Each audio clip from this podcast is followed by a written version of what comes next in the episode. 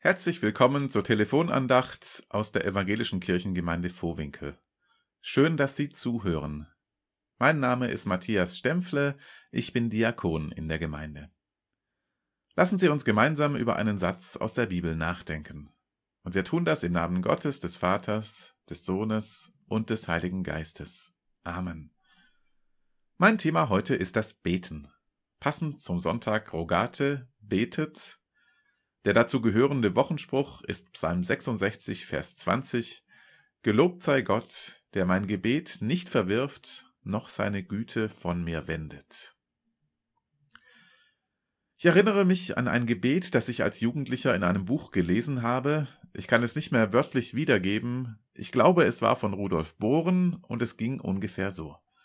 Gott, du Unerhörter, du redest und der Mensch hört nicht. Warum solltest du jetzt hören, wenn ich das Wort ergreife zu dir hin?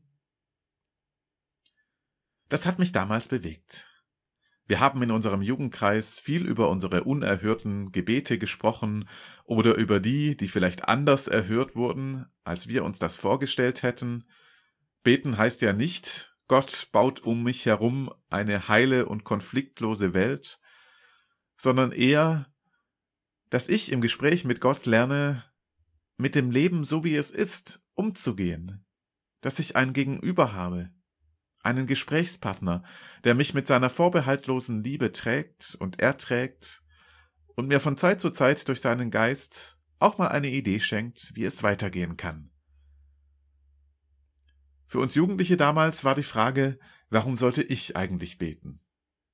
Oder für die, die weniger Zweifel am grundsätzlichen Sinn des Betens hatten, warum mache ich das eigentlich so selten? Warum ist es manchmal so schwierig, sich zum Beten aufzuraffen? Warum fällt es mir so schwer, das Gebet mit einer gewissen Regelmäßigkeit zu pflegen, wenn ich doch weiß, dass es mir eigentlich gut tut? Und ja, ich freue mich, wenn sich unter uns Menschen zum Beten aufraffen, vielleicht sogar regelmäßig. Und wenn Sie andere mit Ihren Fürbitten begleiten, aus unserer Gemeinde, gern auch uns aus dem pastoralen Team oder unsere vielen Ehrenamtlichen, gern auch diejenigen von uns, die mühselig und beladen sind.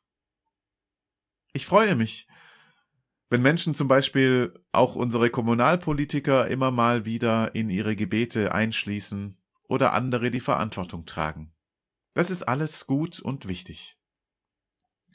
Aber so richtig zum Staunen ist doch tatsächlich das andere. Dass wir einen Gott haben, von dem unsere Bibel immer wieder und wieder erzählt, dass er tatsächlich hört.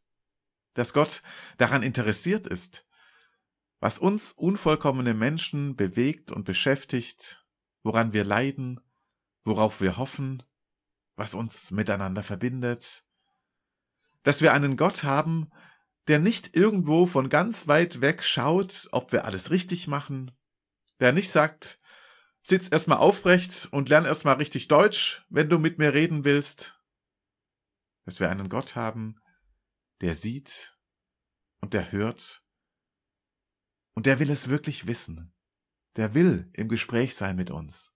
Der will uns begleiten in all dem, was unser Leben ausmacht.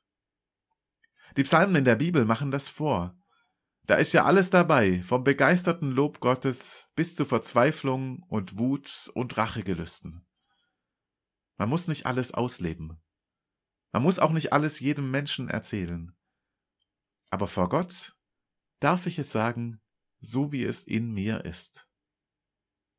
Gelobt sei Gott, der mein Gebet nicht verwirft und seine Güte nicht von mir wendet. Und darum lade ich Sie ein, jetzt in der Stille vor Gott zu bringen, was Sie in diesem Moment bewegt.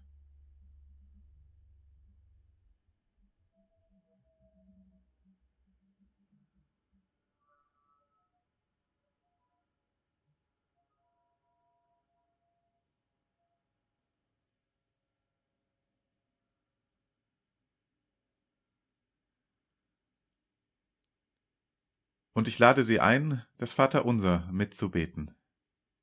Vater unser im Himmel, geheiligt werde dein Name, dein Reich komme, dein Wille geschehe, wie im Himmel, so auf Erden.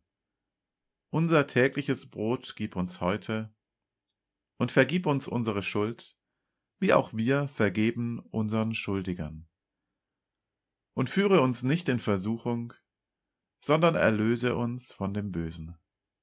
Denn dein ist das Reich und die Kraft und die Herrlichkeit in Ewigkeit. Amen.